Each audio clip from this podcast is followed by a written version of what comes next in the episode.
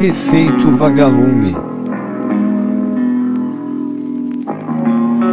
Abra suas asas, o podcast vai começar.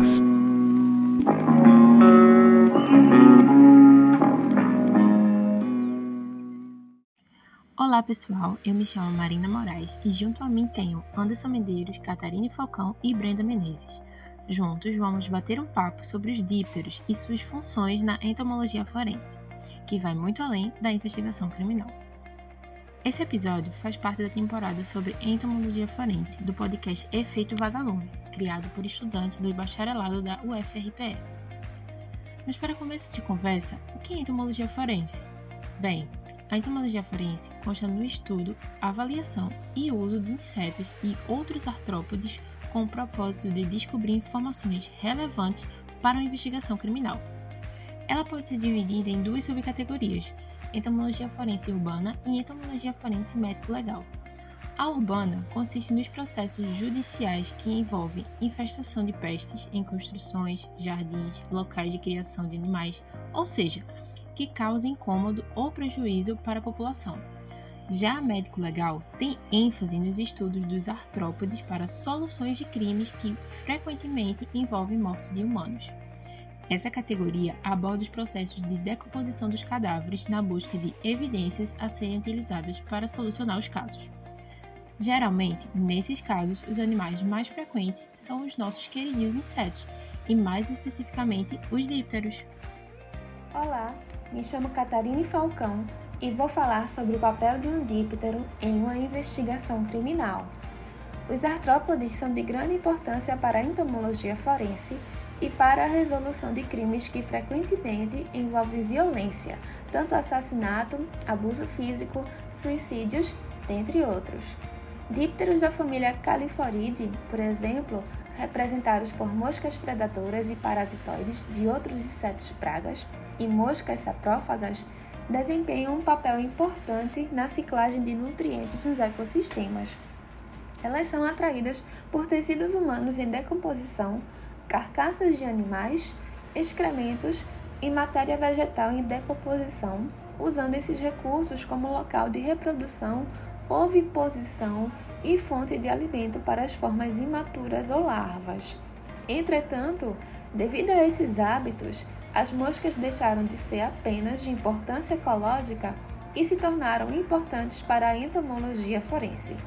A mosca é geralmente o primeiro inseto a chegar em um cadáver, sendo muito comum nos locais de crime, e ajuda a identificar como tudo ocorreu baseando-se na distribuição geográfica e nas espécies coletadas na cena de morte, como, por exemplo, o habitat específico que aquela espécie costuma frequentar e condições de sombra e luz. Podem dar indicações do real local da morte de um indivíduo, caso ele tenha sido removido pós-morte. E para que a investigação possa dar andamento, inclusive para incluir o suspeito daquele homicídio, é necessário saber o dia do assassinato e, através dos estudos dos insetos, é possível realizar a estimativa de intervalo pós-morte. E essa é a metodologia científica mais eficiente de se estimar o intervalo da morte e o encontro do cadáver no local do crime. Inclusive, até o momento em que o cadáver não é encontrado, pode-se passar dias e assim ocorrem os fenômenos cadavéricos como a decomposição devido à temperatura, umidade e também por causa de fatores ambientais e biológicos. Então, a presença desses insetos necrófagos dá pistas importantes sobre o que aconteceu no local do crime. Larvas deixadas por eles também ajudam a identificar substâncias presentes no cadáver que são cultivadas em laboratórios até crescerem e assim é possível identificar a espécie. Os métodos da medicina legal para precisar o tempo de pós-morte não são eficazes. Daí a importância da entomologia forense e dos artrópodes para a resolução de processos criminais relacionados à morte. Oi, pessoal! Me chamo Brenda Menezes e eu vou te ajudar a entender mais sobre esses insetos tão importantes para a resolução de casos criminais. Quer saber mais sobre os nossos detetives? Então vamos aprender mais sobre a ordem dos dípteros. Primeiro, conheceremos o conceito de ordem e taxonomia. taxonomia é uma parte da área da biologia destinada a organizar e classificar os seres vivos. Geralmente, temos o primeiro contato com esta ciência no ensino fundamental, onde conhecemos algumas classificações, por exemplo, família, espécie, reino e, claro, ordem. A ordem na taxonomia tem a responsabilidade de agrupar famílias, estas formadas por gêneros e espécies, que possuem uma semelhança filogenética.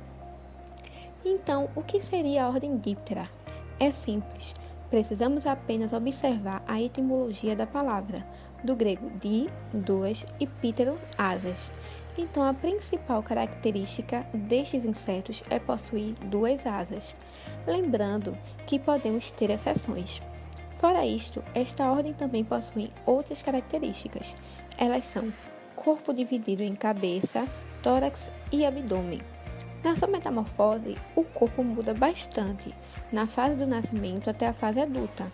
E na sua vida, estes animais possuem quatro etapas: ovo, larva, pupa e a fase adulta. Agora, você já se perguntou qual o habitat destes insetos? Já imaginou uma mosca de cachecol? Pois é, parece que entre o frio e o calor, a Bélgica Antártica, também conhecida como mosca da Antártica, prefere o frio pelo nome de onde você acha que ela vem. Se pensou Antártica, acertou. A ordem Diptera colonizou nosso planeta com sucesso. É possível dizer que o único habitat onde estes insetos não podem ser encontrados é o mar aberto. Até agora. Estima-se que existem cerca de 150 mil espécies de dípteros. Muitas, não é? Agora que aprendemos que animais são estes e onde eles vivem, podemos perceber o porquê da sua importância na entomologia forense. Afinal, eles estão em basicamente todos os lugares do planeta. Olá, me chamo Anderson Medeiros e vou dar continuidade ao nosso episódio. Bom, já deu para notar como os dípteros são importantes para a entomologia forense, estando presentes em muitos casos. Tanto que o primeiro caso criminal documentado já citado anteriormente pelo episódio Entomologia Forense Uma Breve História, as moscas estão presentes, estando esse caso registrado em um manual de medicina legal chinês do século XIII. Bem, aqui fica clara a importância dos dípteros na entomologia forense, já que no primeiro caso já registrado, eles estão lá. Entretanto, foi com o clínico francês Louis Darbois, em 1885, que o primeiro caso na entomologia forense definiu um intervalo pós-morte, no qual ele estudou larvas e ovos de moscas presentes no corpo de uma criança que foi encontrado abaixo do piso de uma residência coberto por uma camada de gesso. Então foi feita uma associação da fauna necrófaga encontrada com o estado de decomposição do cadáver, revelando que a morte já teria acontecido há um certo tempo, antes mesmo da chegada dos atuais moradores inocentando eles, sendo os antigos moradores os verdadeiros culpados. Outro exemplo de caso que as, em que as moscas ajudaram na investigação, dessa vez aconteceu no estado de São Paulo. Um corpo de um homem foi encontrado num apartamento em um estado de decomposição avançado, impedindo que o exame toxicológico e a necropécia, que é um exame feito em cadáveres que busca encontrar o momento e a causa da morte, fosse realizado. Foi então que foram feitos exames das larvas presentes no cadáver, mostrando que eram larvas da espécie Estomoxys calcitrans, popularmente conhecida como mosca de estábulo.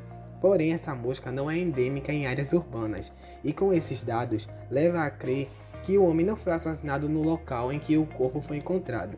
É importante lembrar que os insetos, especificamente as moscas, já que normalmente são elas que chegam primeiro ao local em que houve o crime, depositando seus ovos sobre o corpo, podem nos indicar, por exemplo, se a pessoa assassinada tinha consumido drogas ou se tinha consumido veneno antes da morte e até mesmo o autor do crime por meio de DNA.